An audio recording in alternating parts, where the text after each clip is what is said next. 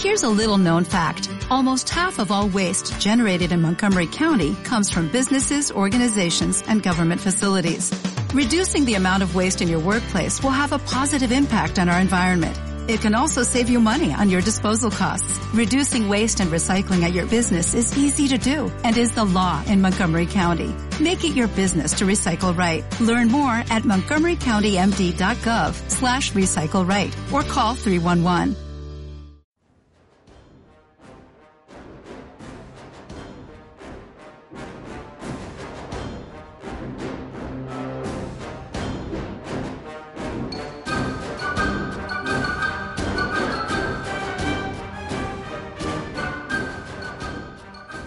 Bienvenidas y bienvenidos al Cuartel, el podcast donde mi amigo El Moy Argüello y yo, Checo, el Misterio Wild, te contaremos historias que creías conocer, pero que siempre tienen algo para sorprenderte. Moy, ¿cómo estás? bien, Checo, bien, muchas gracias. Este, feliz noche, feliz noche de octubre. Ya estamos en octubre, Checo. ¿Qué se siente eso? Sí, pues ayer era marzo, según yo. Hoy ya es octubre, da igual. Eh, como dice el meme, ahora sí que nos sentimos como los árboles de Navidad, estar eh, guardados de febrero hasta diciembre. Efectivamente. Empezamos con los shots. bueno, pues hoy es un día muy particular. Es, bueno, este capítulo saldrá después, pero hoy es 2 de octubre. No se olvida. Y para mí es una fecha un poquito solemne. Les prometo que esta es la última, única parte como triste del episodio. Bueno, no es cierto, es lo demás muy triste, pero... pero sí, 2 de octubre aquí en México no se perdona y no se olvida. Eh, para los escuchas que son del extranjero, ¿qué tienes para decirles? Pues eh, se conmemora una fecha en la que por orden presidencial eh, tanto el ejército Principalmente el ejército ejecutó a cientos de estudiantes y desapareció a muchísimos en protestas por sus derechos. Así es. El 2 de octubre de 1968 se recuerda. Exactamente. Y bueno, pasando ya a la parte más eh, cómica de este programa, queremos decirles que hoy tenemos eh, un invitado especial. Genial. Tenemos a mi vecino con música que parece ser que lo acaban de mandar a la chingada. o le llegó el, cobro de Coppel. Pero si escuchan algo de música de fondo, es porque esto es natural. Es orgánico, integral. Como el pan de Bárbara de Regil. Tuvimos la intención incluso de cancelar el episodio y no grabar, pero la verdad es que nos sentíamos con muchas ganas de grabar el día de hoy y decidimos hacerlo así, como salga. Y además, hoy vamos a hablar de qué, Checo, más o menos. Hoy vamos a continuar el tema que dejamos hace un mes ya atrás, que fue eh, la lucha de la independencia de México. Exactamente. Entonces, eh, vamos a hablar de los inicios de la idiosincrasia, del pensamiento, de la forma de ser del mexicano. Entonces, estamos compartiendo esa, esa forma de ser del mexicano esta noche, así que disfrutemos de eso, queridos amigos. Así es. Y bueno, Moy, ¿qué estás bebiendo el día de hoy para conmemorar este día, esta narración, esta historia que vamos a contar el día de hoy? Pues déjame contarte, chico, que y, amigos queridos, escuchas que esta noche, eh, bueno, para esta noche yo me preparé con una bebida algo insurgente, algo revolucionaria. Es una India Pale Ale de la, de la cervecería Allende. Em, este, Allende, personaje que estará sonando reiteradamente en este episodio. Exactamente, la cervecería está ubicada, de hecho, en, en San Miguel de Allende, hoy San Mike de Allende, de Faraway. este, sitio emblemático de la República Hermana de Guanajuato, que ahora está basado en la dolarización. Excelente. Porque, tiene pues mucho, mucho auge entre los turistas del, del, de Norteamérica principalmente, ¿no? Y de Europa también bastante. Ok, yo les pido una disculpa a nombre de Moy porque le encanta golpear el micrófono. Pero ¿Estoy golpeando el micrófono? Perdón. es la cerveza. Ya llevo dos barriles de ella, entonces lo siento, amigos. Excelente. claro que no, claro que no. Todo bien, todo bien, todo tranquilo. Está bien, es viernes, es válido. ¿Y tú qué estás bebiendo, mi querido amigo? Yo estoy bebiéndome un vasito de Jim Beam, el whisky elegido para grabar el cuartel. Bien, porque... La cerveza me tiende a dar un poco de problemas con el gas y empecé a evitarla para grabar, así que sobre todo en los episodios que me toca narrar a mí, es incómodo estar eruptando en el micrófono. Así es, pero me, me, han dicho que es, es un poco sensual de tu parte que eructes al micrófono. No creo que nadie jamás haya dicho eso, qué asco. No, lo, lo que sí me dijeron es que, eh, bueno, me preguntaron que si, que, que, que, por qué habías bebido té o, y habías recalcado este beber té el último capítulo. Me preguntaron si estabas bien, qué te pasaba, si este yo te había hechizado con algo o, qué, o qué rituales eh, sacrílegos habíamos hecho para que te terminaras bebiendo té. Entonces expliqué simplemente que pues tú, tú, eres un, un hombre de, de, de, gustos varios, entonces que esa vez habías elegido beber té. Vamos a dejar esa conversación para la sala y vamos por el episodio del día de hoy. ¿Qué te parece? Eh, vamos, vamos, los cañones están preparados para disparar hacia, hacia ese camino de historia que me tienes preparado esta noche. Excelente. Bien, muy. Pues en el capítulo anterior, el capítulo, no el anterior, el capítulo 9, nos quedamos en la antesala del movimiento de independencia, en ese justo momento donde nuestro super hidalgo se pone las calcetas y nos deleita con esta frase famosa. Señores, vamos a coger gachupines.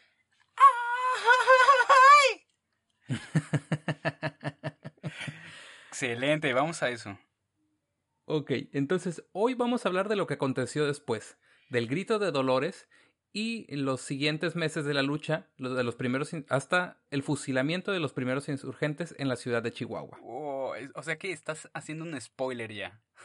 ah, sí, perdón, spoilers los matan. O sea, si alguien no fue a la primaria, eh, bueno, al menos aquí en México, este, no sabía que los mataban. Así es, bueno, bueno, también hablar de... Que no hay ningún problema, ok, si no fueron, aquí están y les vamos a contar la historia. Pero también, pues, eh, quizás tenemos alguna escucha que, que, no estaba familiarizado totalmente con, con, el final de nuestros héroes patrios, de los primeros héroes patrios, ¿no? Entonces, ya les spoileaste la, la película también. Al final, Capitán América se muere. Capitán América, este... No, este... Capitán América.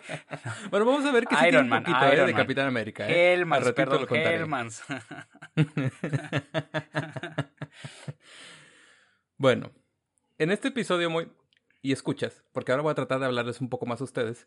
Me gustaría entrar en la narración de las batallas, pero obviamente no nos da tiempo para hacerlo, así que vamos a explorar el lado oscuro del movimiento. Mm.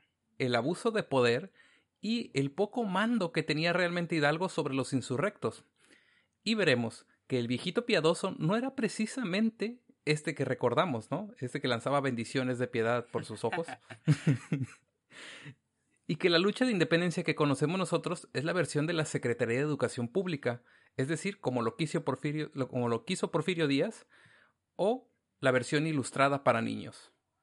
Pero sabemos que un conflicto armado que duró 11 años y fundamentado en un profundo rencor social de varios siglos no puede ser pacífico de ninguna manera. Mm, sí, porque además no teníamos unas prácticas contemplativas desarrolladas en la Nueva España. no. como para independizarnos como la India, no, no, no. Sí. Y habrá quien diga, no son maneras. Pero las claro cosas. Claro que no, nuestros escuchas no dicen esas cosas. Me da gusto.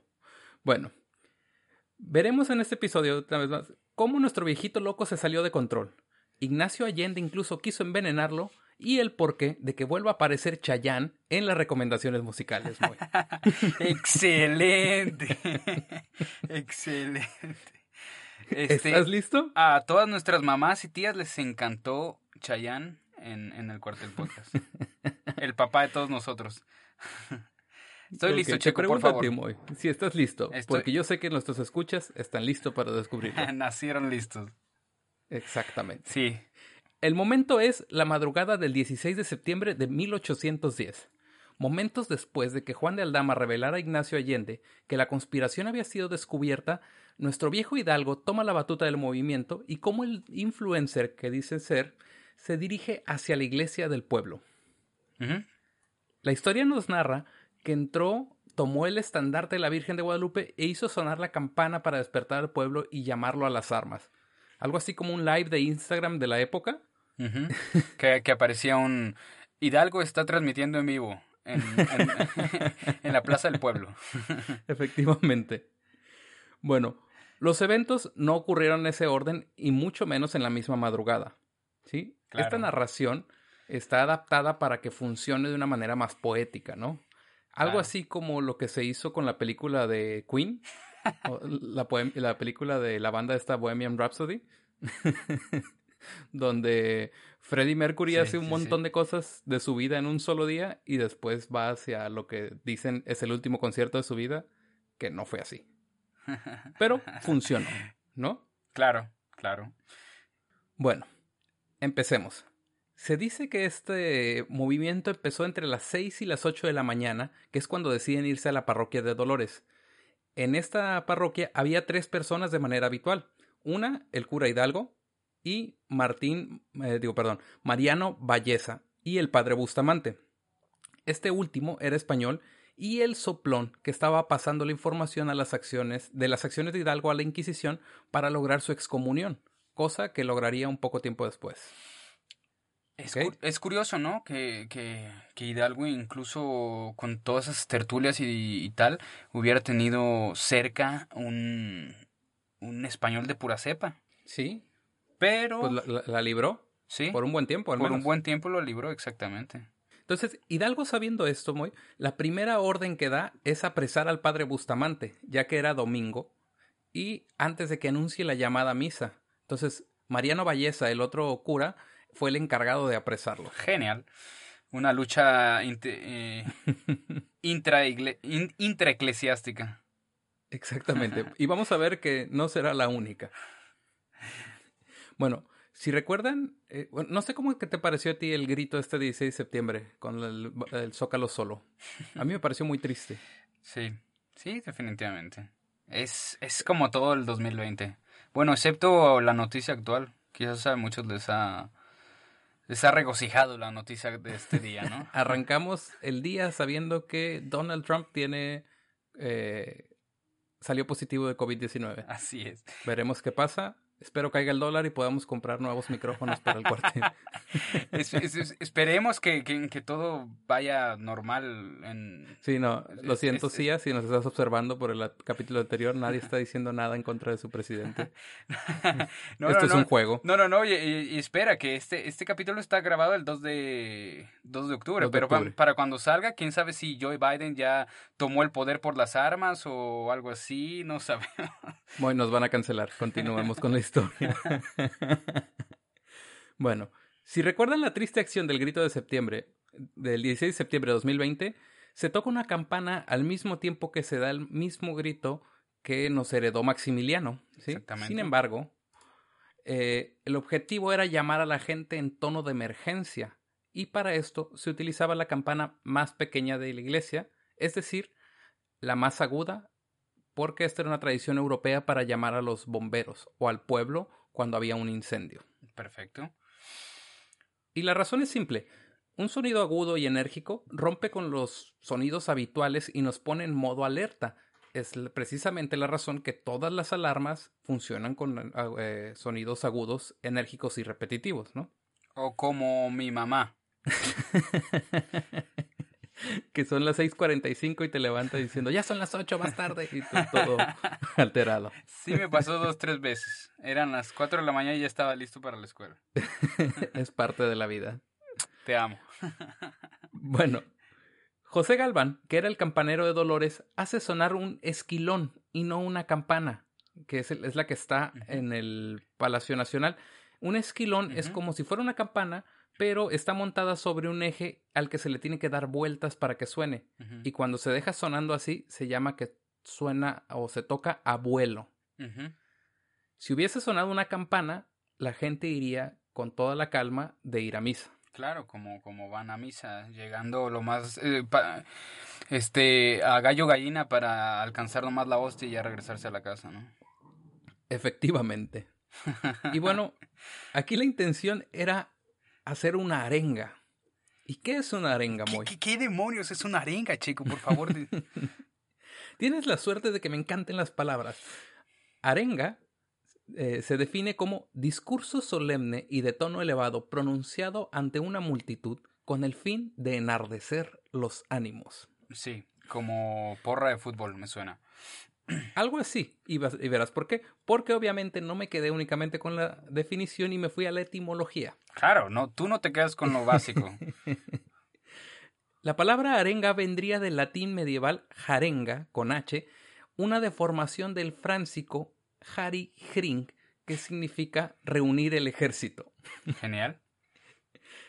El frángico era el fráncico era una lengua germánica occidental hablada por los francos en la Edad Media en los actuales países de Bélgica, Países Bajos, Francia y Alemania.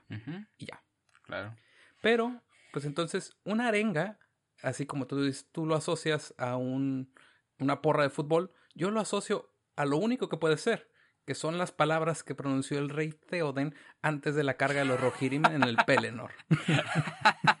Sí, de, de hecho se parece un poquito a Hidalgo, ¿no? Algo, Sí, algo sí, así, sí, un tiene algo. viejito piadoso. Sí, sí, sí. viejito piadoso, pero este pronto en ejecutar sus acciones. ¿no? Así es. Entonces, ¿qué fue la arenga? ¿Qué es lo que se supone que se grita muy el 16 de septiembre? Bueno, el 15.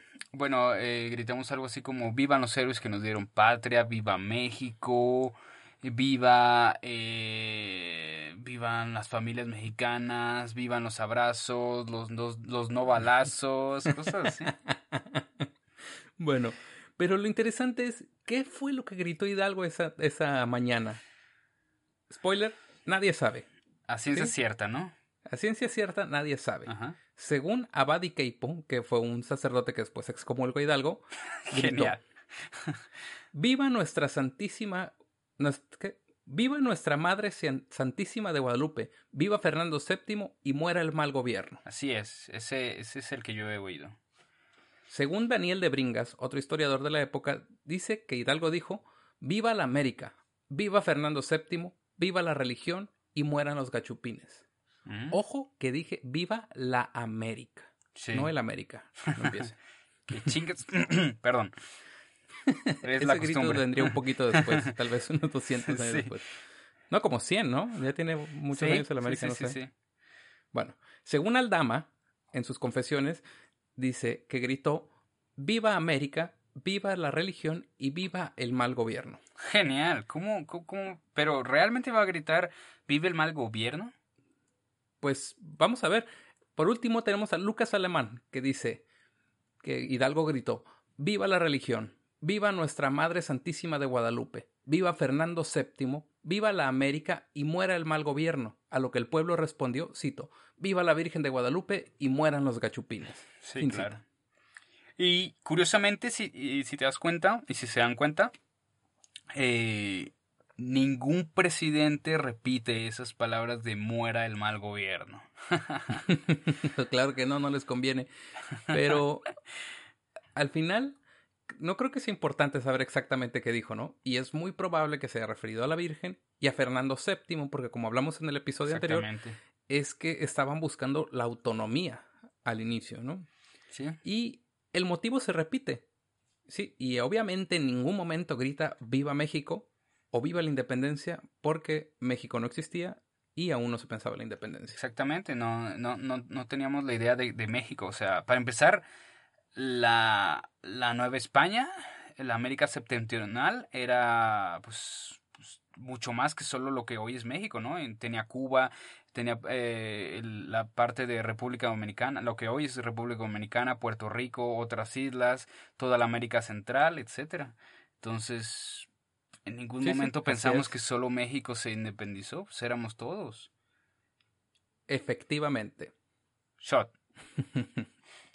Y bueno, ahora aquí en el guion fíjate que dije, voy a hacer una narración rápida sobre el recorrido del movimiento y los acontecimientos más importantes. Spoiler, no va a ser rápido. Pero como se dieron cuenta, son cuatro horas de programa. Bienvenidos.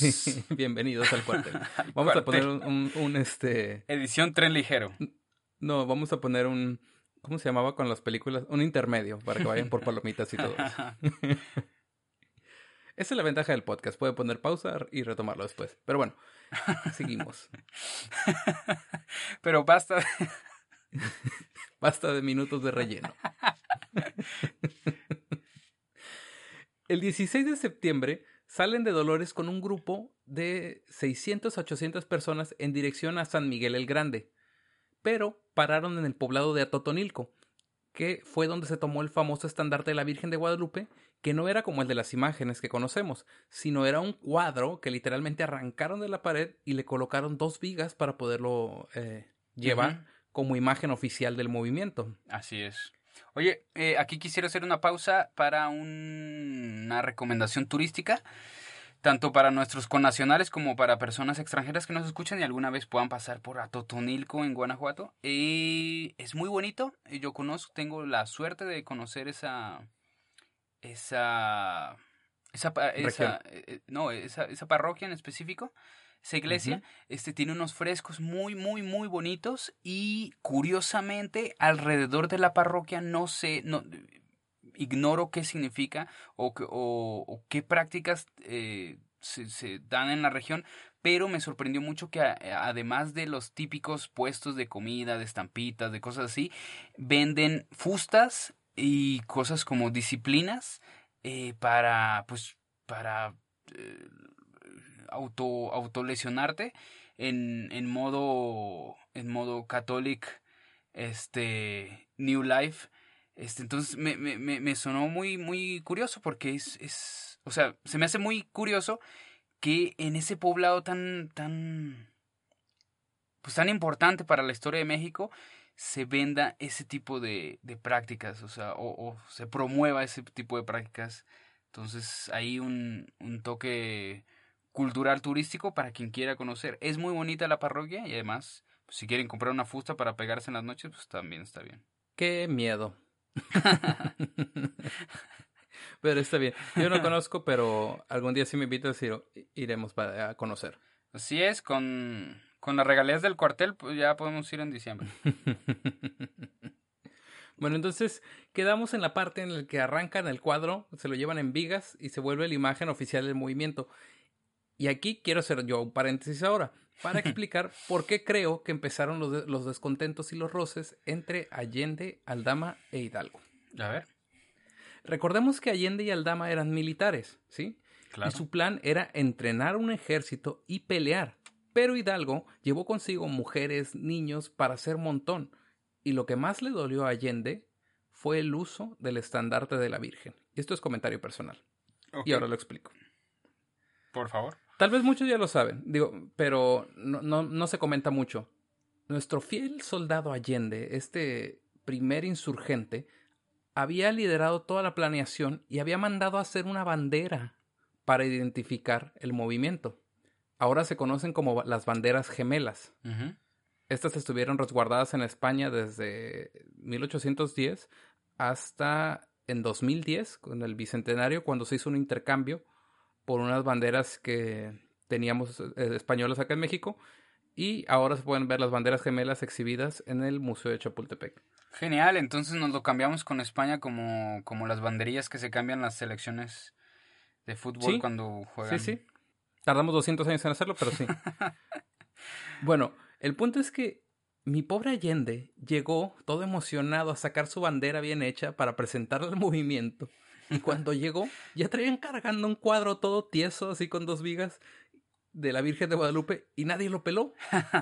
y, y, esa es una escena como en la que se forja cualquier villano en una película, ¿no? Ajá. Imagino, o sea, imagino a, a llorando con su, sí, sí, sí, con su, con su bandera en la mano viéndola, y al dama así como tocándole el hombro diciendo, ya, güey, tranquilo. La neta, a mí sí me gustó más tu bandera. Pero nadie lo va a entender. y así fue que la bandera del pobre Allende jamás se usó y se llevó al cuadro de la Virgen de Guadalupe. Bien. Oh, ya agarró el vecino. Con el chente. Eso. Se puso En fin. Lo interesante de las banderas gemelas es que portaban también a la Virgen de Guadalupe en una cara y del otro lado era el primer esbozo de lo que sería ahora nuestra bandera nacional. Eh, en ella se mostraba un águila devorando una serpiente encima de un nopal, solamente debajo de San Miguel Arcángel. Ah, Unas banderas color azul. Qué bonito. Sí, están curiosas. Ahí eh, voy a colgar las imágenes en los extras para que las vean. Y además a San Miguel Arcángel, a quien estaba dedicado el pueblo donde nació eh, Allende. ¿Está bien? Sí, Está bien, está chido. Es, es Bueno. una, una evocación a tanto al mestizaje, pues, ¿no? Porque San Miguel Sí. Allende traído de Europa y... y Al el- y el sincretismo. águila- exactamente. El águila con el nopal, que, que el águila representaba también para estas épocas eh, a el- la divina providencia que les iba a ayudar en contra de los, de los malos españoles peninsulares. así es. Y sincretismo, para los que no sepan, es la combinación de dos culturas en una expresión. Viene del para los que les molestó la para los que les molestó la escultura que pusieron en Guadalajara que muestra la fusión de la Virgen de Guadalupe con Coatlicue, que tiene una connotación buena para ustedes, pero hacerla de pedo es su pasión. Continuamos con el recorrido Moy. Por favor. Llegan ah, Ya esa se- misma noche ¿Ya del se, van 16 a, de ¿Ya septiembre. se van a enojar los pro vida también con nosotros o qué? Sí, los que conquistamos con, con Lutero ya se van a enojar. efectivamente. Shot. Continuando con el recorrido, llegan a San Miguel de Allende la misma noche del 16 de septiembre, sin ningún enfrentamiento. Allí estuvieron varios días, pero empezaron algunos roces, ¿sí? Los españoles de esa región se encerraron con sus bienes porque sabían que venían los insurgentes. Allende, que los conocía, les promete que si se rinden no les pasará nada. Pero acuérdate que Hidalgo había eh, arengado a una turba enardecida, ¿sí? Claro. Para el 18 de septiembre empezaron a saquear una tienda y fueron detenidos a golpes por Allende. Allende era una persona bastante grande y se dice que con el puño de la espada empezó a golpearlos para que se estuvieran en paz. Y rápido fue con Hidalgo a decirle que los detuviera. Pero este, en lugar de hacer caso, agarra un puño de monedas que había ahí, se sube en una azotea y empieza a lanzarla hacia la gente como Robin Hood. Sí, Porque decía que era la única manera de conseguir adeptos. sí, sí, sí. Era, era bastante práctico el muchacho. Sí, o sea, era un viejito que quería poder y se puso a lanzar becas, ¿no? Oye, entonces, este, asaltaron un Oxxo y después les tiraron monedas. Sí. Que, o sea, no aprendemos nada. En México todavía siguen pasando esas cosas cuando la turba enardecida pasa por las calles. Sí, es así. Genial. Entonces, salen de Celaya. ¿Sí? Salen para Celaya, perdón. Salen Miguel pa' Allende, salen para Celaya el 22 de septiembre y le entregan la ciudad a Hidalgo sin ningún conflicto. Ok. Y aquí empieza el problema, porque lo nombran general de las fuerzas insurrectas y Allende lo degradan a teniente general. Y al Dama lo regresan a ser becario, y le dan el puesto que tenía Hidalgo, ¿no? Como Mm, mariscal. el de las copias. Sí. y en estas fechas ocurre un evento interesante en la transformación de este Hidalgo piadoso que conocemos. Y es que la, la gente que traía con él eh, resulta que viola a una mujer. Y esta mujer se queja con Hidalgo de que su gente la había violado. Y nuestro bondadoso padre se ve obligado a tomar una decisión. Y dicta sentencia de muerte hacia los dos involucrados. Bueno, pero según la justicia divina, también yo creo que no estaba tan mal. No, no, yo no estoy diciendo que esté mal. Solo es que aquí empieza a asomar, ¿no? Lo que vendría después. Sí, sí, sí. El gusto por la... Una vez que pruebas la sangre, regresa el gusto por ella, ¿no? Dicen ahí los psicólogos y los psiquiatras, no sé, yo no sé nada al respecto. bueno, el punto es que también roban de la iglesia eh, los bienes de los españoles que habían escondido ahí, lo que le cuesta la excomunión a Hidalgo y a su gente en manos de Abad y Queipo. Ujú. Ajá. Posteriormente pasan por Salamanca, Irapuato, Silao, sin ninguna novedad.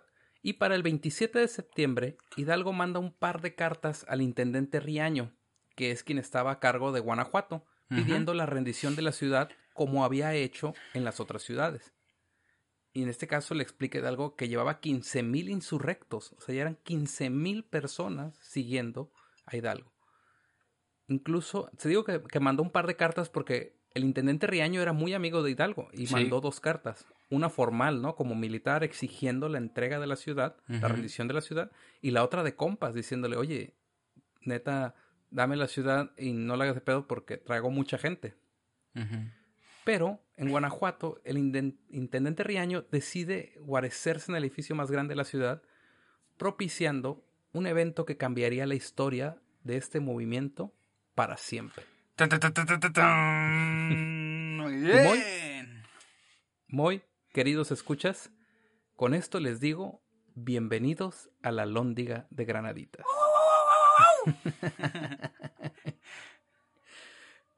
y con el grito de Chente que tengo atrás, dice, el ejército insurgente entra a la ciudad de Guanajuato donde es recibido por la gente del pueblo.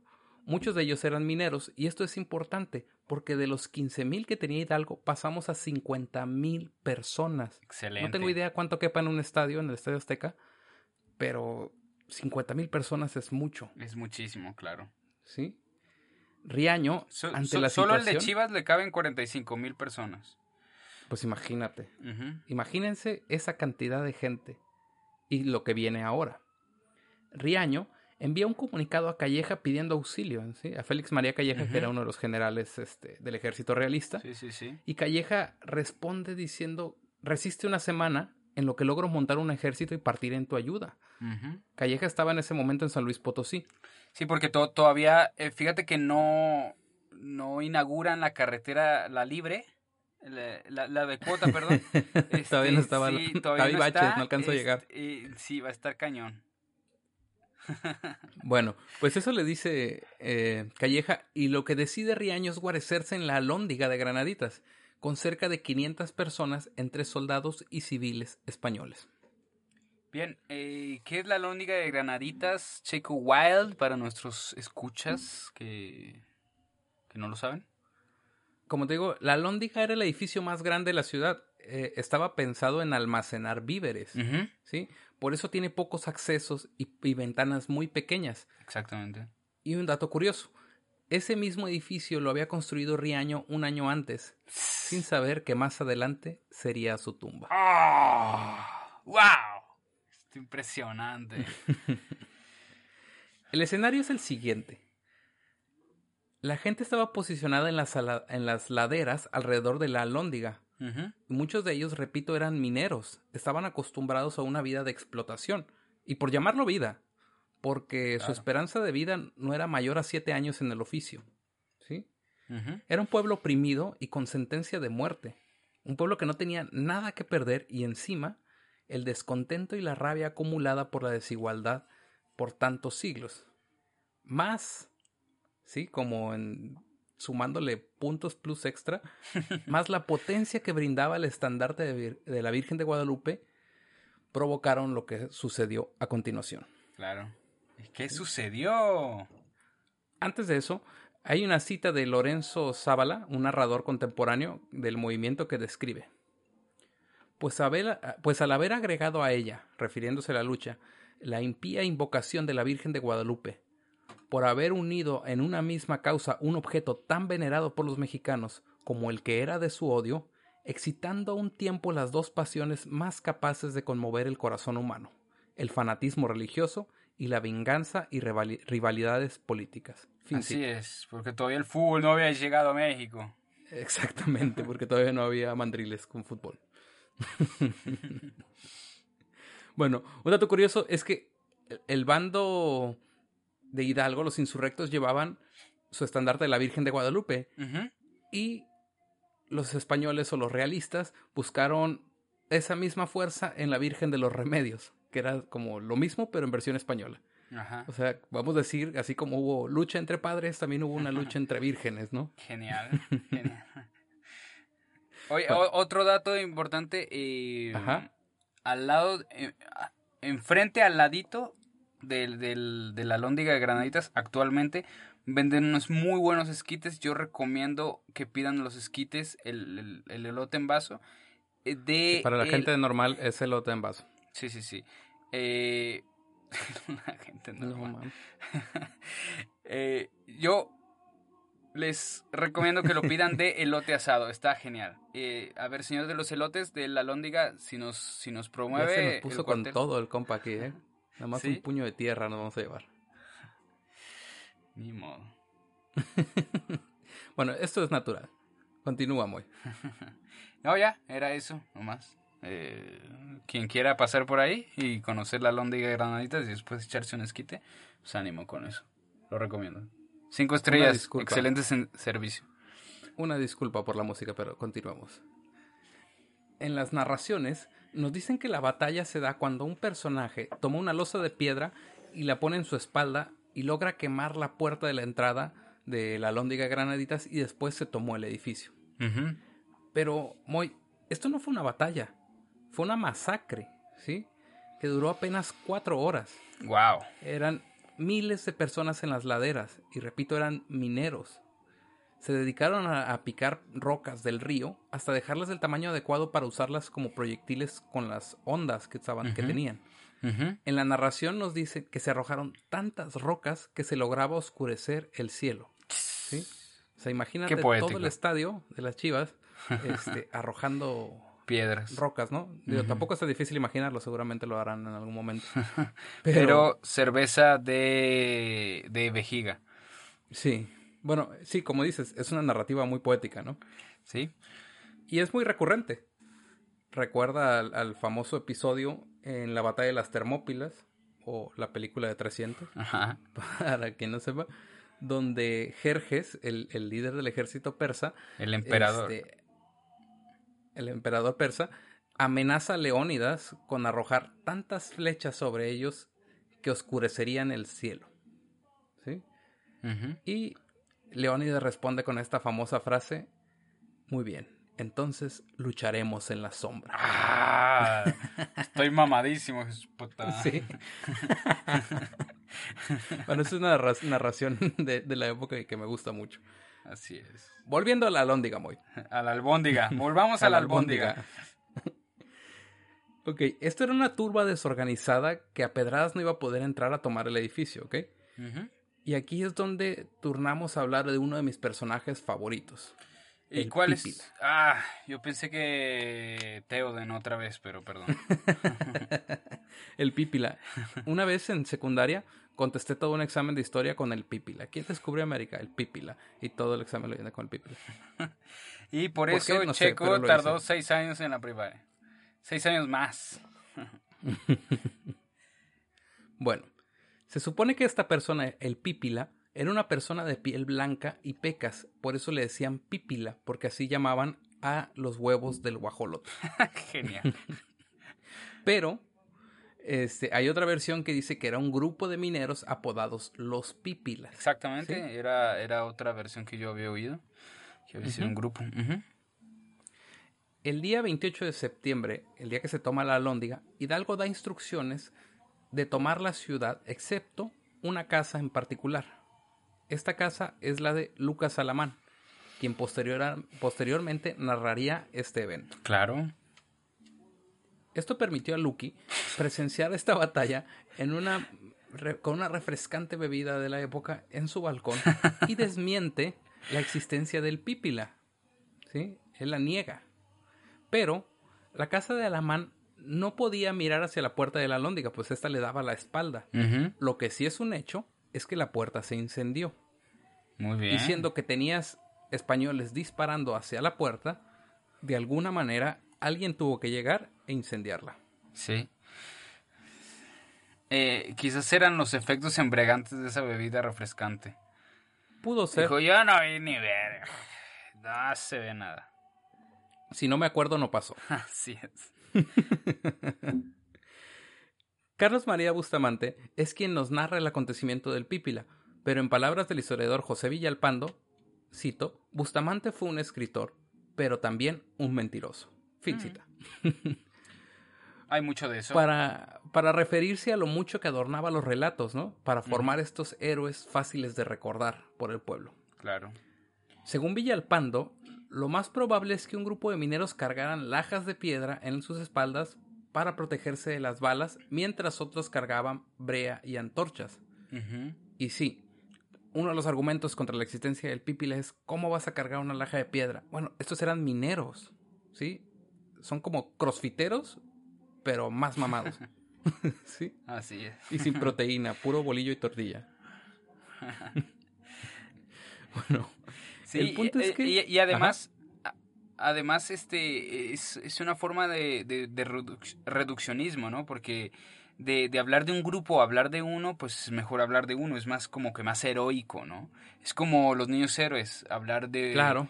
De todo todo un, una escuela entera de, de, de cadetes, hablar de 13 nomás. Sí, sí. Bueno, finalmente es lo mismo que comentábamos de la arenga de Hidalgo, ¿no? Que era fue más fácil simplificar todo en un solo evento. Por supuesto. En este caso se representa la acción de los pípilas, ¿sí? Por supuesto. Como a una sola persona. Además es más barato a la hora de hacerle una estatua, ¿no?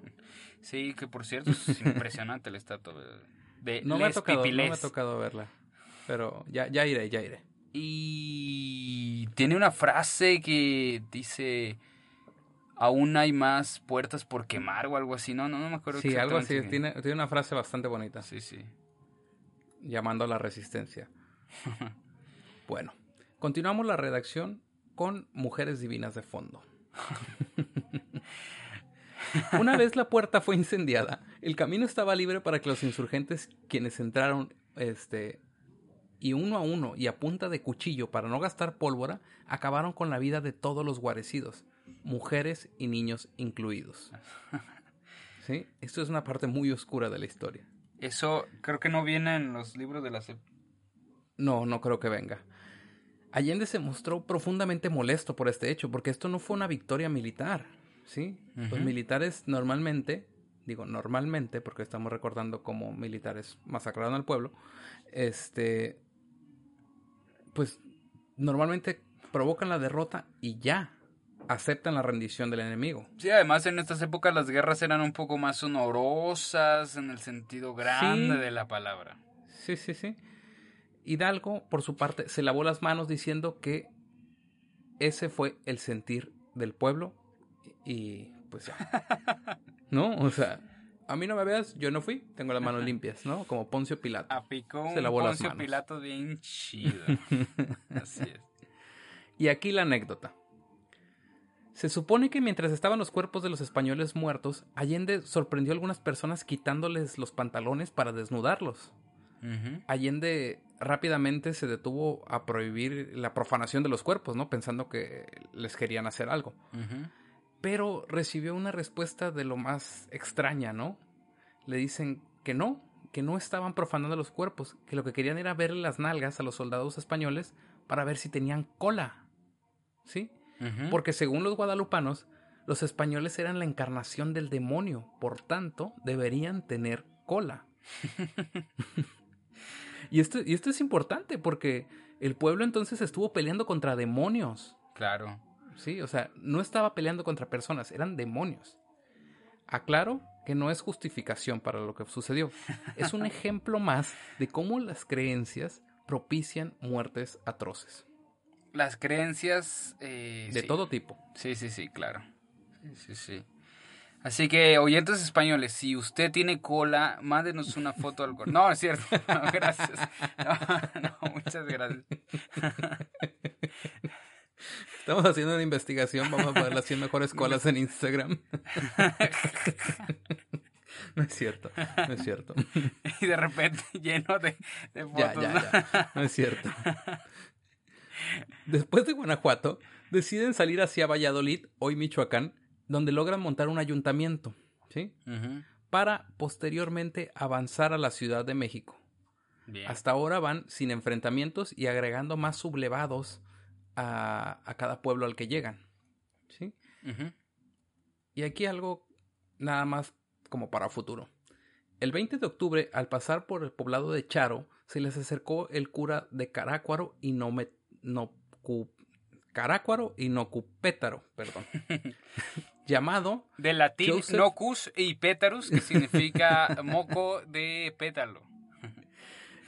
Este cura se llamaba Joseph Mary Morelos and Big Turkey, o José María Morelos y Pavón en español.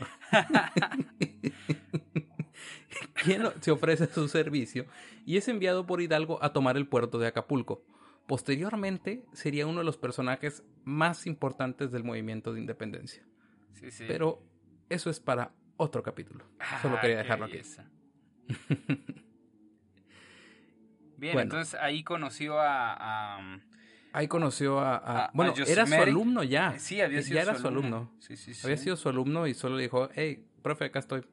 Para lo que se, Es para como- lo que se necesite. Es como cuando aquella vez con el Estadio Azteca lleno, Jared Borghetti salió de cambio y entró el Chicharito Hernández para, me- para empezar su cuota goleadora en la selección mexicana. Ajá. ¡Excelente!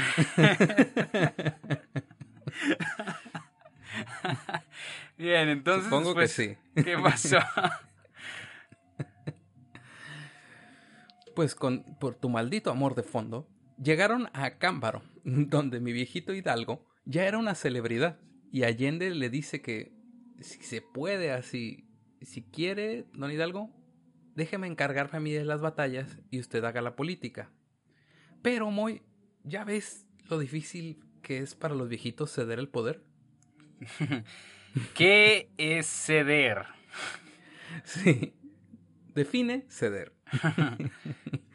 Bueno, obviamente Hidalgo rechaza esta idea de Allende de permitirle las batallas a él. Incluso es nombrado ya no, eh, no, no eh, general, sino generalísimo de las fuerzas insurgentes. Es como general Plus. ultra plus todo. Sí, ¿Sí? cinco estrellas de general. Aunque todavía le faltaba tiempo para llegar a su, eh, A su de máximo. Super Saiyajin, este, ¿cómo se llama? Ultra. Sacerdotal. Sacerdotal eh, revolucionario. Sí, en mi gate no Goku todavía no llegaba. O sea, te, te fijas que también, este, bueno, a- al contrario de otro, otro sacerdote que dio, que dio patria, como Martín Lutero, Hidalgo tenía este, este, fíjoles, este pedo muy mexicano que se nos quedó después de, de tengo el poder, quiero más. Efectivamente.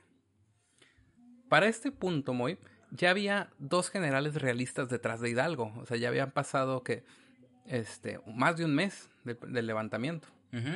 ¿Sí? Sí, estamos en octubre, Entonces, sí, las noticias no llegaban tan rápido, pero sí ya suficiente como para que eh, ya se enteraran en la capital. Detrás de él estaban Félix María Calleja y Manuel Flon, quienes empezaron a movilizarse y retomaron eh, San Miguel el Grande, que fue la primera ciudad que los realistas retomaron una vez que la habían perdido. Y esto es importante porque eso quiere decir que mientras Hidalgo se dirigía a la Ciudad de México, las fuerzas realistas estaban fuera. O sea, no había quien defendiera la capital. Sí, lo Solo estaban estaba- persiguiendo. Sí, y solo estaba Torcuato Trujillo. Era un general que había perdido todas las batallas en, en España contra los franceses y solo tenía dos mil hombres, Oh, shit. pero bien armados y con artillería. Bien. Para este momento, Hidalgo ya contaba con 80 mil insurrectos que debían pelear contra 2 mil. ¿Sí? Que eran Sí. lo único que separaba al ejército insurgente de tomar la Ciudad de México. Exactamente, es, es la gran batalla de la Ciudad de México donde Hidalgo vence y ahí nos independizamos de España y todo se acabó la llega- película. se acabó la película. Vamos a la sala. Esta noche en la sala tenemos ¿No? Pues no. No. Oh, Esta oh, shit. es la batalla del Monte de las Cruces. 80 mil contra 2 mil. El resultado parece obvio. Pero, pero, pero. Eran 2 mil soldados bien entrenados y bien equipados. Mm. Por este motivo, Allende decide tomar el mando de la parte militar del movimiento. Estamos hablando de alrededor de 3 mil hombres. ¿Y qué podemos decir de los otros 77 mil efectivos, Moy? Pues eran los, los mujeres, niños, indígenas y todo eso, ¿no? Y gente armada con rocas y palos. Ajá, y ondas y... Sí, Sí. pues como sabiamente dice Eomer a Eowyn antes de salir hacia el Pelennor, cito, cuando el miedo se apodere de él, refiriéndose a Merry, y la sangre y los gritos de la batalla estén presentes, ¿tú crees que se quedará a pelear? Fin cita. Hoy estás demasiado Tolkien Dilly. Pues me están diciendo que quieren capítulo de Tolkien y lo, lo Pues lo aquí lo tienen. Aquí hay un poco. Bueno, pues eso sucedió. Los civiles cayeron muertos por cientos ante los primeros cañonazos y huyeron. Sí, fue una desbandada. Siendo el enfrentamiento en Monte de las Cruces el primer enfrentamiento militar en el cual Allende logra hacerse la victoria y muestra su valía como general, ¿no? O sea, le demuestra Hidalgo que no es ningún tonto, que sabe lo que está haciendo. Que, que, que entrenó para eso, vamos. Sí, sí, sí. O sea, es mucho más efectivo tener una táctica militar que rezar padres nuestros. Es lo que sabe hacer Hidalgo, ¿no? Aquí, Que pegarse con la fusta en las noches. sí. Y bueno, aquí un momento trascendental de esta historia, que es lo que contabas. La Ciudad de México ya estaba libre. El virrey estaba listo para huir a la ciudad de Veracruz y posteriormente a España. Y justo en las puertas de la ciudad, Allende propone tomarla. Incluso envía a Aldama y a Rayón a ofrecerle la rendición al rey. eh, Bueno, al virrey, Al perdón. virrey. Pero Hidalgo decide no entrar a la ciudad y regresar por donde vinieron. ¿Por qué? Hasta ahora, hasta ahora nadie sabe por qué. ¿Por qué decidieron no entrar a la ciudad? Tal vez, y solo tal vez, el movimiento pudo acabar en tan solo 45 días, en lugar de 11 años de muerte. ¿Mm? Podría ser. ¿Sí? La realidad es que no creo que hubiera acabado. No, pero claro que no. Es muy diferente defender una posición que atacarla. Sí. ¿Sí? Algunos historiadores dicen que Hidalgo quería evitar saqueos masivos y otra masacre, ¿sí? como la que había ocurrido en Guanajuato. Pero pues eso se desmiente porque de- más adelante va a permitir otras masacres igual o peores. Otros dicen que no tenía el armamento suficiente como para resistir la llegada de Manuel Flon y de Calleja a re- querer recuperar la Ciudad de México. Sí, eso era lo que yo también había oído. Pero pues tenían, habían capturado todos los cañones de Torcuato Trujillo. Y como se verían los números en la batalla de Aculco más adelante, pues tenían al menos 100 cañones. ¿sí? Entonces, eso también es raro. ¿Y por qué crees tú que pasó esto, oh gran Checo Wild? Yo no tengo la más mínima idea, o sea, no sé, yo creo que le tuvo miedo al éxito. Es una, es una de las grandes incógnitas de, de la Sí, es un- historiografía una- mexicana. Sí, y la verdad es que no tengo ningún tipo de autoridad y conocimiento como para opinar al respecto. Solo creo que le tuvo miedo al éxito y algo sucedió. Algo no quedó escrito Exactamente, que cambió esa decisión. ¿no? exactamente. Incluso hay quienes dicen que tenían a su familia como rehén. Y también está el conspiranoico que dice que todo fue eh, eran alienígenas por, sí, por los Illuminatis y cosas por el estilo. Pero nada de eso voy a dar fe. Van a decir que Torcuato era, era de los mismos eh, masones que Hidalgo, entonces Sí, se sí, dieron las manos. Sí, sí. Pero bueno, continuemos. Entonces empiezan a regresar sobre sus pasos de vuelta hacia Querétaro para después salir a San Miguel el Grande, que era la población que habían perdido y la querían recuperar. Pero en el camino, en Aculco, se toparon con el ejército de Calleja. Oh, Esto fue shit. accidental, ¿sí? O sea, de los do- del- para los dos se encontraron así como... y se dio lo que fue la batalla de Aculco. es como cuando, cuando lle- lle- llegas a las 3 de la mañana a tu casa y, y este y le habías dicho a tu mamá que ibas a llegar a medianoche. Entonces y está parada en la puerta, ¿no? va- vas, vas de puntillas y, tú, y, y de repente abren el refrigerador y prenden la luz de la cocina y shit. Es justo ese momento. Y estás así Pues como, bueno. "Ah, ah, ba- ¿bajaste un sándwich también? Ah, yo también. Oh, oh, shit. Sí, sí, sí.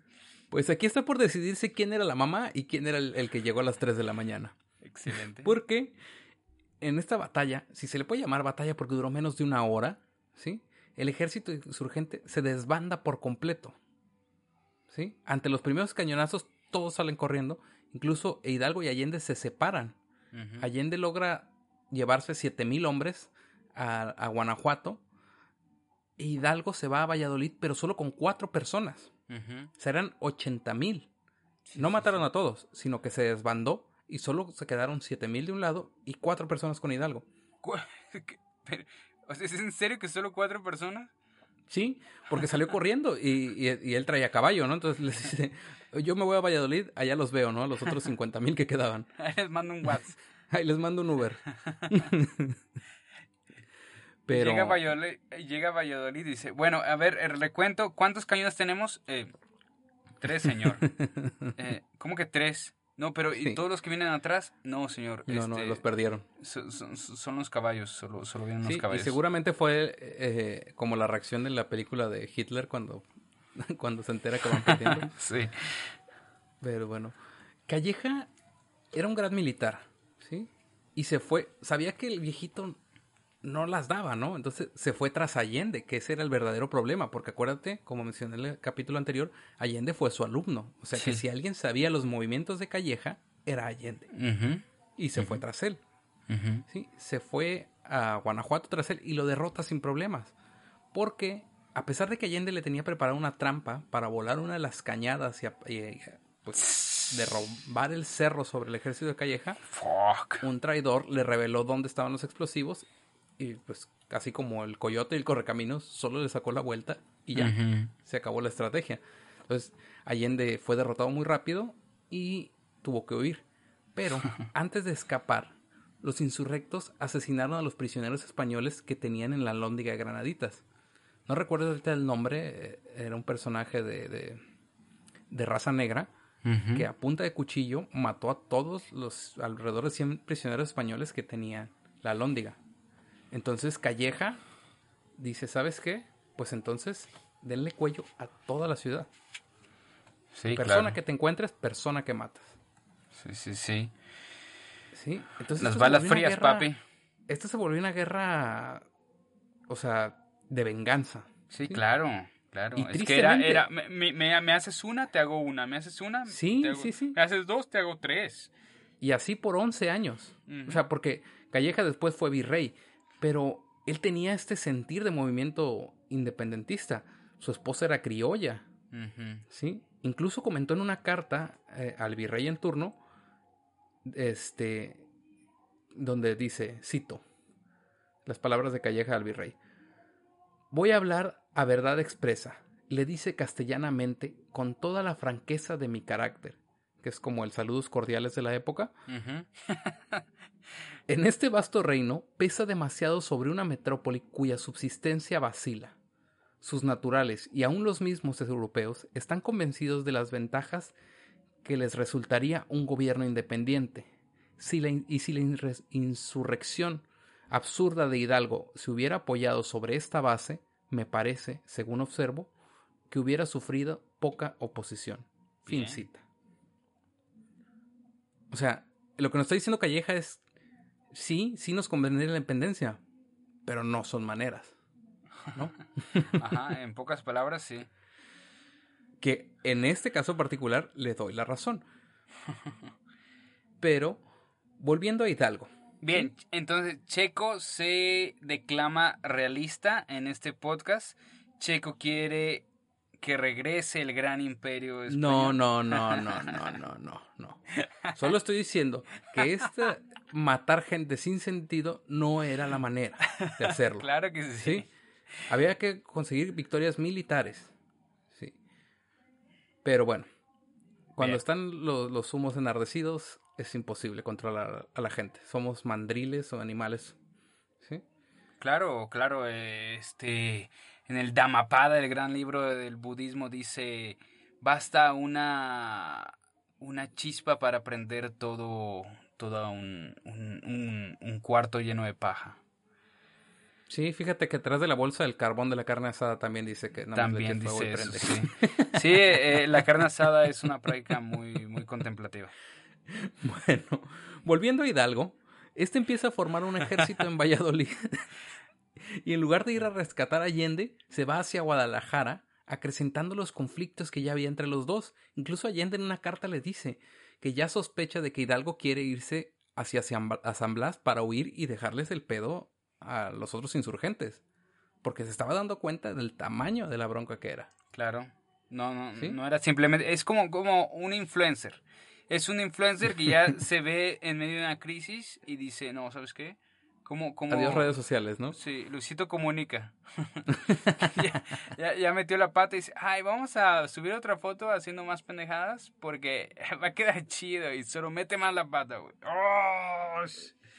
Así es, pero bueno. Antes de salir de Valladolid, Hidalgo autoriza la muerte de 40 españoles. Españoles que estaban como prisioneros solo para satisfacer la sed de sangre de los insurgentes. Ah, sed de sangre, suena tan halloweenesco eso. Sí, sale a Guadalajara con 7000 hombres y, en, las primeras, en las primeras semanas de noviembre. En las primarias, ¿qué pasó en las primarias, Checo? En las primeras semanas de noviembre. En las primarias no me enseñaron a pronunciar primera. sale hacia noviembre donde Antonio Torres ya había tomado la ciudad. ¿Sí? Ya había tomado la ciudad de Guadalajara. Y aquí empezó la guerra del terror, si no es que ya era suficiente. A este punto, tanto los realistas como los insurgentes estaban eh, embebidos en provocar el terror en el contrincante, algo que mi amigo Moy conoce muy bien, ¿no? Queriendo provocar este fenómeno de la indefensión aprendida. Explícanos, Moy. la indefensión aprendida, pues es este, es esto que nos que nos provocan ciertos patrones familiares en donde nos sentimos que, que, el mundo está en contra de nosotros, pues que, que todo va a salir mal, que la que si nos que si mandamos a no sé, arreglar algo va a salir nos lo van a desarreglar más, que no podemos eh, eh, en pocas palabras es que el esfuerzo que tú hagas no va a valer. Exactamente. El punto era tratar de disuadir al contrincante. Los españoles a este punto, eh, ciudad que tomaban o que recuperaban. Es como, es, es como eh, la selección de rugby de, de Nueva Zelanda haciendo el jaca al principio del partido eh, sacando la lengua y demostrando que se te pueden comer vivo. bueno, es que eso sí debe ser impresionante.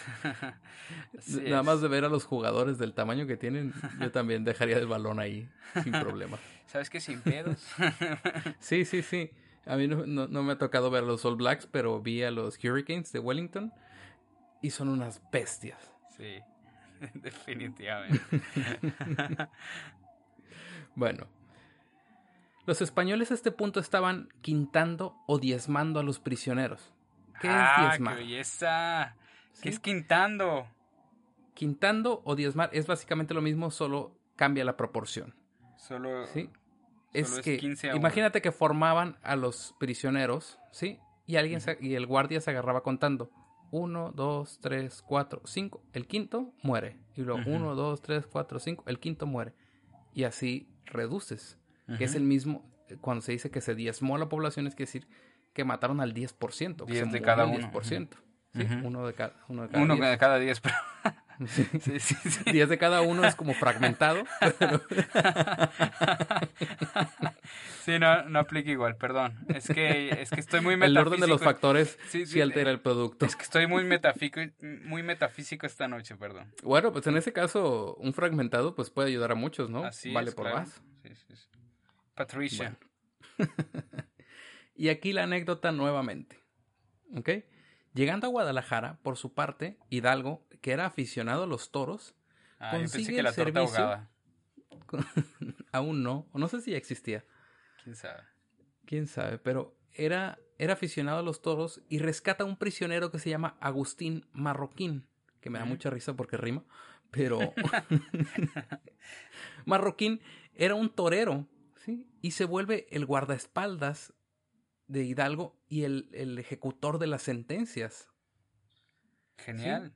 A este punto, esto lo narra Alamán, Lucas Alamán, Hidalgo estaba autorizando la, la, muerte de 40 prisioneros españoles por noche. Aquí lo único que me llama un poquito la atención en esta narración de, de, Alamán, de Alamán es que ¿por qué siempre 40? ¿Te fijas? Como que se repite. Sí. Es eh, un número bíblico. No sé, un, yo un estaría imperio cómodo que porque- se forma en el catolicismo. Este tiene. tiene Yo simplemente porque es número par o múltiplo de 5 estoy bien. Así que tal vez eso pensó Hidalgo, no sé. Pero El punto es que estaba autorizando. Es porque era masón, entonces geometría sagrada y numerología sagrada también tiene que ver con eso. Puede ser. los alienígenas ancestrales que no le permitieron la entrada a la Ciudad de México. Ya, muy. en fin. Señor del FBI, no es cierto, no es cierto. estaban decidiendo matar 40 españoles por noche, de las que Marroquín se tenía que hacer cargo.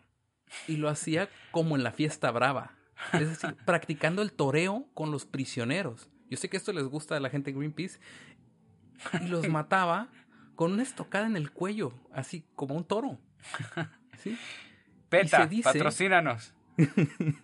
se dice que a partir de esos eventos fue que se inspiró este ilustre poeta Chayán para esa letra en la que dice, cito, hay que ser torero, poner el alma en el ruedo, pero, no importa lo que se venga, para que sepas que te quiero, como un buen torero. Me juego la vida por ti. Hidalgo. cita. Fin cita. E-, ese no es Chayán. ¿Cómo no? Lo busqué en Google. E-, e-, es este. Es eh, David Bisbal. Es Chayán.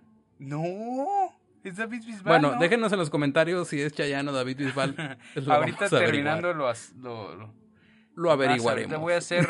Eh, Guárdalo, investigalo y, lo, y eh, déjalo para la sala. En la sala lo comentamos. Ok.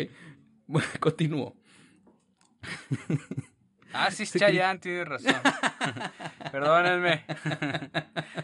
Yo lo había buscado. Ah, sí, cierto, voy a ser torero. Ok.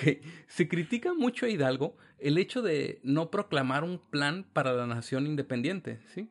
Y de no divulgar eh, en un comunicado sus intenciones. Es decir, se critica porque si es que este güey nada más iba levantando gente y matando gente por donde pasaba. Pero ya en Guadalajara logró hacerse de una imprenta y fundó el periódico El Despertador Americano, donde publicó el 15 de diciembre de 1810 lo siguiente. Y escúchenlo, escúchenlo bien, a ver si les suena parecido a algo. Dice, cito, Establezcamos un Congreso que se componga de representantes de todas las ciudades, villas y lugares de este reino, que, teniendo por objeto principal mantener nuestra santa religión, dicte leyes suaves, benéficas y acomodadas a las circunstancias de cada pueblo. Ellos entonces gobernarán con dulzura de padres, nos tratarán como a sus hermanos, desterrarán la pobreza, moderando la devastación del reino y la extracción de su dinero, fomentarán las artes, se avivará la industria, haremos uso libre de las riquísimas producciones de nuestros feraces países, y a la vuelta de pocos años disfrutarán sus habitantes de todas las delicias que, en el, soberano, que el soberano autor de la naturaleza ha derramado sobre este vasto reino. Es tal cual como somos ahorita en México. Eh, oye, eh, y, eh, este... Esto, Puede, puede ser Marx o cualquier otra persona, cualquier político hablando. No manches, es como el la declaración de Volstead, el del whisky, el de la prohibición. Sí, sí, sí, Tal cual así. Y se cerraron las puertas del infierno. es como, sufre hoy y lo que sea que tenga que pasar por el beneficio, por llegar a la tierra prometida, ¿no? Adelante. Es que es pues, súper católico. Claro. claro. Pero, Dios aquí se observa ya un cambio en el... Sí, entonces aquí se observa ya un cambio en el discurso de Hidalgo. Empieza a asomarse lo que sería la independencia y no solo ya la autonomía. ¿Sí? Claro. Entonces, todo diciembre se reúnen en Guadalajara y empiezan a enviar generales a distintas áreas del país. Para este momento, o sea, la historia siempre nos dice que son estos gente que se va moviendo, pero en todos lados la gente se estaba sublevando. Llegaban las noticias y era momento. Hidalgo se siente tan poderoso que empieza a nombrarse Su Alteza Serenísima. Ah, qué belleza. Él fue el primero. Él fue el primero en nombrarse Su Alteza Serenísima. Todo el mundo se lo atribuye a Santana. Y no, no aparece eso en la CEP tampoco. No, no, no, porque el que tiene que ser malo es Santana y no Santana. este San Mike. no Hidalgo. Exacto. Entonces, en ese, en ese fervor y en esas ganas. Oye, ¿te, imaginas, que, ¿te imaginas que canonizaran a Hidalgo? No, qué miedo. ¿Y que, y que tuviéramos un padre de la patria canonizado? Pero no pueden. No, no pueden. Claro que no. No pueden porque fue excomulgado. Sí, por supuesto. Aunque Juana de Arco también. También, ¿no? sí, la, pues, la quemaron. Bueno, alguien que sepa de eso, mamá. me, me pasas los procesos para ver si se puede. Si no, yo, yo voy a proponer a Hidalgo para que. Change.org. Change.org canonicen a Hidalgo. Al menos beatifíquenlo. Pero bueno. En, esta, en este poder que sentía Hidalgo. Perdón, como Lutero, su Alteza perdón, Seren- perdón. Sorry, Lutero. Como su Alteza Serenísima, ¿sí? Ya con el, con el Migate no Goku puesto, el Ultra Instinto. ¿El decide qué? salir. Ay, ya. Dragon Ball. Decide salir a enfrentar a Calleja a las afueras. ¿Qué pedo con tu risa? Decide Hidalgo salir a enfrentar a Calleja a las afueras de Guadalajara contra la instrucción de Allende. O sea, Allende le decía, date quieto. No, o sea, como cuando está tu amigo pedo y, ay, no eres Superman, bájale. Nada, nada, yo sí puedo, yo- ahorita me lo chingo. Bueno. Salieron y se dio la batalla de Puente de Calderón. Esta fue es. quizá la batalla más importante que peleó Hidalgo. En esta ocasión tenían artillería, ¿sí? algunos soldados y muchedumbre, pero al parecer eran 100.000 efectivos contra solamente 7.000 Ujú. soldados, pero perfectamente entrenados por Calleja. Esa es la gran diferencia a veces. Sí. Al iniciar la batalla, el ejército de Hidalgo tenía 100 cañones que habían, que habían eh, logrado capturar de la ciudad de Nayarit, del, del puerto de Tepic. Pero tenía 100 cañones. Eh, Tepic no es puerto, perdón. No, perdón, el puerto de San Blas. San Blas. en San Nayarit. Blas. Perdón, perdón. De, de Maná. Vuelve a salir Maná. Sí. Maná vuelve al cuartel. Bueno, al iniciar la batalla te digo que tenían 100 cañones que disparaban hacia Calleja, pero para poder transportar los cañones habían dejado las cureñas. Y las cureñas son estas rueditas que tiene el cañón para poderlo apuntar, ¿sí? Donde está donde está este apoyado el cañón, ¿no? Ajá. y se vieron obligados a poner los cañones sobre carretas y no podían apuntarlos correctamente. ¿Sí? Ok. Pero y- aún así, o sea, eran 100 cañones, no dejaban de ser 100 cañones. Sí, sí, el sí. ejército de Calleja se empezaba a ver rebasado. Y empezaba a Calleja a considerar la retirada, o sea, estaban a punto de perder. Incluso dice que Allende dice, eh, los tenemos. A por ellos. O sea, estaban listos. La victoria era inminente, Moy. Pero, Moy, la maceta. ¡No! ¡Una maceta! La maceta. Esa maceta que denominaste correctamente el viaje del héroe del cartel, del cuartel. Cuando Calleja estaba por rendirse y retirarse, disparan un último cañonazo desesperado, ¿sí? De. Calleja hacia el ejército insurgente, y este da sobre el polvorín del ejército. Fuck. Sí. Eso quiere decir que, para empezar, produjo una explosión enorme. Que, este, y además era invierno. Y para los que no conocen el área de alrededor de Guadalajara, tiene muchos pastizales, o tenía muchos pastizales. Ahora ya no. Pero tenía muchos pastizales. Y en invierno están secos. ¿Sí? Lo que provocó que el pasto se incendiara de manera casi inmediata que pues encima tenían el viento en contra, inaugurando lo que fue probablemente el primer Huachicol Fest de la historia. ¿no? Con gente ¡Qué corriendo horror, en llamas. Perdón, pero tenía que hacer eso. Porque Black. Y así comenzó la desbandada. O sea, la gente estaba incendiando y empiezan a huir. Calleja, que no tiene el humo sobre él, sino, sino el humo iba sobre los, los insurgentes, ve todo y empieza a perseguirlos. Y tú sabes que en las retiradas es donde siempre se pierden más hombres. Claro. Entonces, pues empezó a, a perseguirlos y se perdió la batalla. Fue una desbandada y fue prácticamente el fin del movimiento de Miguel Hidalgo. Sí, por supuesto. ¿sí? Por supuesto. Con eso termina la primera etapa de la independencia prácticamente. Después de esto, o sea, se acaba esto, pero la mecha ya estaba encendida. ¿sí? El movimiento Claro. ya no iba a parar. Ya en gran parte de los territorios del norte ya estaban peleando del lado insurgente, gracias a la dirección de Mariano Jiménez, que es una persona que no se recuerda, pero sin Mariano Jiménez y que sin que él hubiera alborotado todo lo que fue Nuevo León, Chihuahua, este, Coahuila, Sonora, jamás se hubiera conseguido, o al menos no en ese momento. Claro, claro, y además pues ya, ya, ya habían activado el, el plan Morelos también. Sí. Bueno, estoy dando cuenta que llevamos ya más de una hora de episodio, pero prometo que estoy a punto de terminar. No es cierto, porque vamos a terminar en 1821 y apenas vamos por 1813. No, no, no, dijimos que vamos a terminar con el fusilamiento. nada más. Pero sí va a ser el episodio más largo hasta ahora. Bueno, posteriormente en Saltillo se hace una reunión este, con todos los que encabezan el movimiento, ¿no? O sea, una vez que terminó la batalla de Puente Calderón, todos huyen y se reúnen nuevamente en Saltillo, donde se toma por decisión unánime quitarle el mando a Hidalgo Genial. y lo regresan a su papel de becario.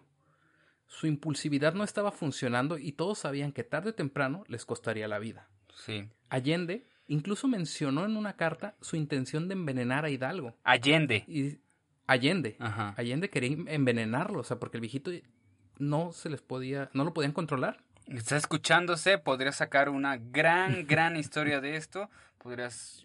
Netflix, aquí está la neta del planeta. Sí. Y de hecho lo intentaron en varias ocasiones, pero se dice que el viejito era paranoico y era muy precavido. Sí, no, no. Siempre, siempre los, los dictadores suelen ser paranoicos. Pero bueno. Saliendo de Saltillo en dirección a Monclova, este, fueron traicionados y capturados en Acatita de Baján, posteriormente llevados para ser fusilados en Chihuahua. Wow. ¿Ok? Ok.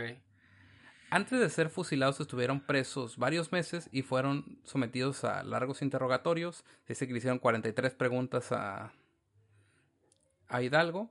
Pero tal vez lo más relevante antes de que lo mataran fue su degradación. ¿Sí? Él era un sacerdote. Exactamente. Entonces, un día antes de ejecutarlo, Hidalgo fue sometido a la degradación por un juez eclesiástico. ¿Sí? Lo pusieron, eh, lo vistieron de padre y le pusieron, este, le dieron una copa y un, este, ¿cómo se llama? Y una hostia sin consagrar en las manos para simbólicamente el juez quitárselos, ¿no? Y después, ya ves que los padres tienen la santa, ¿cómo se llama? Unción o algo así, que pueden poner los óleos y todo eso. Exactamente. Pues le rasparon las manos con un cuchillo, Exactamente. ¿sí? Para quitarle la...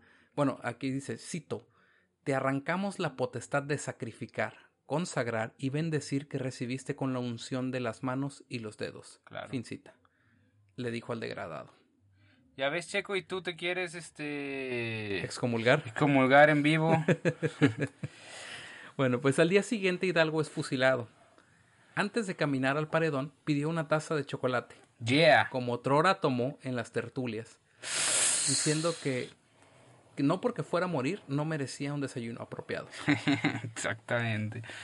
Y en estas vueltas que da la vida, así como volvimos a la del chocolate, los padres de la insurgencia fueron decapitados y después de su muerte y colocados en cada esquina de la lóndiga de Granaditas. Así es, como un recordatorio de lo que pasa cuando te insu te revolucionas ante el virreinato, sublevas ante el virreinato. Indefensión aprendida. Así es. Todavía están Bueno. las jaulitas. Sí, sí, sí. Fíjate que no he ido, pero ya, ya está agendado el viaje a Guanajuato. Vamos, Checo. Y permíteme tomar un poquito más del episodio, si, si ustedes me lo permiten. Te lo permitimos, tomar un- Checo. Estamos aquí Bien, para, bien, bien, para vuestra merced. Quiero, quiero como, como ya voy a cerrar el capítulo de la independencia, quiero terminar con esto. Bien. ¿ok? Nunca se habla del papel de las mujeres en el movimiento. Siempre contamos la misma historia de que el viejito, Hidalgo, Allende, Aldama, etcétera. Sí. ¿sí?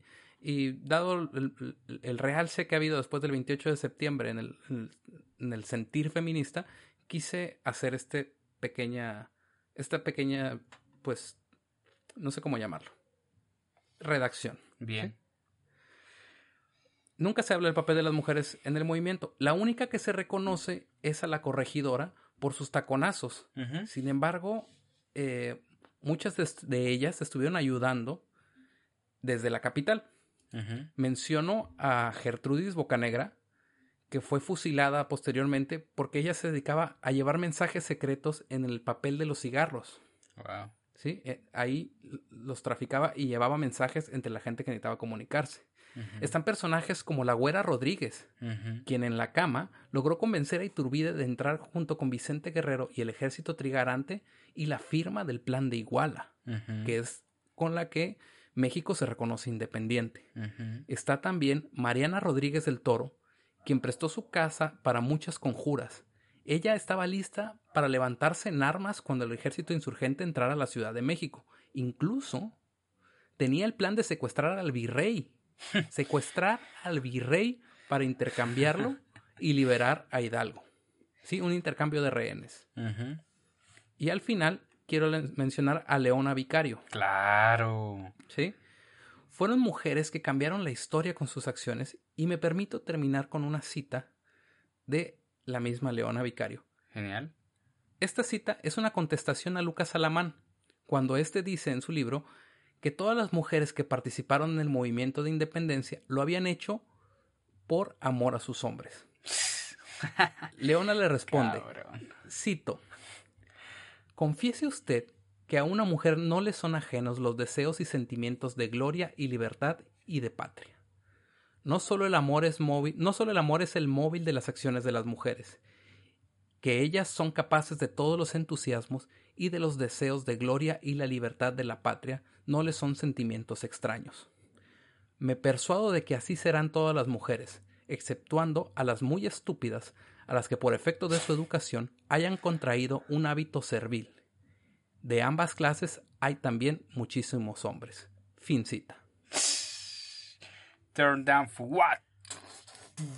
Exactamente. No, no, no. y con genial, eso genial, termino genial. el episodio, muy. Excelente, me, me- me pareció fabuloso, Checo. Ha sido un episodio muy, muy divertido, muy gozoso. eh, sí, genial. Y la terminación fue la cereza al pastel. Y también, no solo la cereza al pastel, sino que también el segue para algo más próximamente. Muy bien, muy bien. excelente, excelente. Felicidades, Tal Checo. vez fue por la, la música de fondo que me puso. de, de mujeres tan divinas. Sí, No queda divinas. otro, no queda otro camino Déjame- que adorarlas. decirle al vecino que exactamente, no queda otro camino que adorarlas. Sí. Pues para terminar, muy solo las fuentes rápido. Bien. Lucas Alamán, son las mismas que mencio- son las mismas del episodio 9. Lucas Alamán, Agustín Rivera. Sí, este, Lucas Alamán en la historia de México. Agustín Rivera, Anales de la vida del padre de la patria. Francisco Bulnes, La guerra de independencia Hidalgo y Turbide. El podcast La verdadera historia de México de Francisco Mendoza. El podcast El banquete del doctor Zagal. Y el podcast de la, del Instituto Nacional de Estudios Históricos de las Revoluciones de México. Y el último podcast de la Asociación Mexicana de Estudios Histórico-Militares AC. Genial. Fin de las fuentes. Muy bien. ¿Música? Música, me quedo con Chayanne. Te Torero. quedas con Torero de Chayanne. Genial. ¿Tú tienes algo muy? Eh, bueno, antes de eso, decir que sí. Y sí, toda la que ha estado, eh, la que ha estado recomendando mi vecino. eh, decir que sí, Cha- Chayanne tocaba, eh, canta Torero. David Bisbal no. David Bisbal no, no la canta, perdónenme. Pero eh, David Bisbal es torero. Estudió torerismo. Torería. Torerización. Eh, y de música yo pues para para nos nuestros escuchas que que nos escuchan de otras partes de, del mundo mundial les recomiendo si nos dejan de José Alfredo Jiménez también nacido en Dolores Hidalgo o también lo pueden escuchar de Vicente Fernández pero también recomiendo la canción de Como quien pierde una estrella de Alejandro Fernández porque Excelente. México perdió a sus estrellas de la primera selección independentista. Muy bien, muy bien. Pues bueno, Moy, si no hay nada más, nos vamos a nuestra sección favorita, la sala. La salita del chocolate.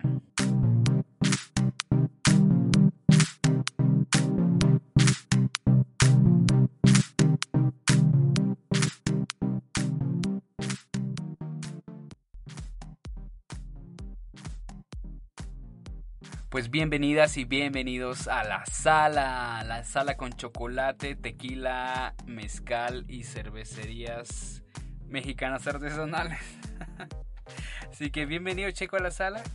Este, esta, esta zona donde nos gusta, donde hablamos de nuestros queridos escuchas, donde hablamos de nosotros, de lo que nos está pasando y ya sin, sin los reflectores del capítulo en especial. Entonces, bueno, primero, primero me gustaría, Checo, si te parece bien, agradecer la dinámica, ¿no? Ok.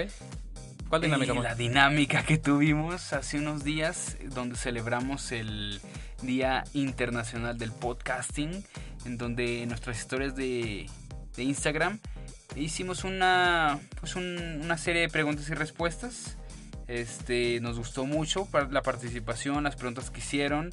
Este, nos sentimos muy animados, nos dieron un gran impulso en nuestro corazón. Y pues agradecer a todos los que participaron ahí, los que nos dieron amor, los que vieron las historias y los que preguntaron. Las historias se quedaron guardadas por si alguien tiene duda de quién somos y si creían realmente que Checo era un agente secreto del FBI o del Pentágono, pues sí, sí lo es, pero pues también da la cara. Muy bien. Y bueno, este tenemos saludos. Eh, me gustaría saludar a Chuy Parada, que muestra, mostró pues, su, su fascinación por los acentos. Eh, pregunto si yo, yo usaba pelucas. No, no uso pelucas, pero sí me crece el bigote muy a la francesa a veces. Eh, por otro lado, también saludar a los amigos de Ajo Producciones Ajo Producciones es un canal de YouTube y podcast, de, podcast en Evox. Tienen un análisis de noticias y reflexiones de teorías diversas. Y ellos tuvieron la gentileza y el cariño de apoyarnos desde los inicios del cuartel con ciertos tips y consejos. Así que les mandamos saludos. Nos recomendaron también en vivo en su programa. Entonces aquí estamos también devolviendo el favor. Hace mucho tiempo nos recomendaron. Entonces Gracias, gracias y les devolvemos este favorzote. Pueden checarlos Gracias, Saco Producciones. Y también saludar a Elvia Cías, una fan destacada de los principios que siempre nos está compartiendo. Un gran abrazo hasta la Chihuahua. exactamente, hasta la ciudad donde perdió la cabeza literalmente Hidalgo y compañía. bueno, la había perdido mucho antes, pero en este caso fue literal. Por eso dijo literal. Muy bien. ¿Tú, Checo, tienes algunos saludix? Sí, sí, voy a... ¿Qué? ¿Saludix? ¿Tienes saludix? saludos a Kike Solís, que nos pidió saludos ahí por Instagram. Muchas gracias, Kike. Aquí están tus saludos. A Juanjo Palafox, que dice que me va a buscar la CIA por las declaraciones hechas en el episodio. Ya nos buscó, ya nos, ya nos este, contrataron. Ya hablamos con ellos, ya Biden, si vieron las redes ahí, Biden dijo que le gusta el cuartel, así que todo bien. Saludos también a la, cito, señora licenciada en Biología Marina, Patti Domgo, ¿sí? Fin cita, porque así pidió sus saludos es miembro fundador de la generación X de la licenciatura. Ok, ok, Saludos. yo no sabía que habían biólogos eh, marinos con, con, eh, con eh, mezcla de X-Men. Es genial. Este, la ecología está en buenas manos. Así es. Saludos también a Ingrid Navarrete, gracias por compartir. Igual José Miguel González, que siempre comparte, siempre comparte nuestro material. y Paola Cifuentes, igual, gracias, siempre comparten nuestro material. Muchas gracias a todos. Y, y bueno, Moy, ¿dónde tienes algo más? ¿O quieres decir dónde nos Bueno, antes de decir nuestras redes y todo eso, quisiera recomendar a Arte Loreley. Arte Loreley está eh, arroba Arte Loreley en Instagram. Está publicando durante todo octubre este reto llamado hashtag hashtag Inktober Inktober. Entonces va a estar publicando todos los días de octubre un, un dibujo eh, según, según el tema elegido por Inktober en su página de las redes sociales de Instagram, así que la pueden seguir, lo recomendamos. Y pues a nosotros nos pueden encontrar en arroba cuartel en Instagram, nos pueden encontrar en Facebook como el cuartel podcast y en nuestro correo electrónico nos pueden mandar saludos y los españoles que quieran nos pueden mandar sus colas si es que tienen. Pero no lo creo porque los españoles son muy bondadosos siempre. Y este es el cuartel. Que siguen creciendo, ¿eh? sigue creciendo nuestros escuchas Así en es, España. mandamos un saludo. Tómense unas tapas en nuestro honor. Eh, nuestro correo electrónico es cuartelpodcast.gmail.com Y nos puedes escuchar Excelente. en cualquier plataforma de, de, spo- eh, de- de podcast, perdón. Normalmente nos están escuchando en, plataforma- en plataformas de podcast. Si no nos están escuchando en una plataforma de podcast, díganoslo porque no sabíamos que teníamos eh, te- la- el poder de telepatía o algo así. Este, será muy bueno saberlo. Estamos en Spotify, en Evox, en Apple Podcasts, Google Google Podcast. Podcasts y demás. Excelente. Pues sin más, Moy, acabamos por hoy. Acabamos por hoy y ya. Ahí está la independencia de México, el principio. Genial, Checo, genial. Orígenes. Ay, ay, ay. Genial. Pues nos escuchamos hasta la próxima, amiguitos. Hasta luego.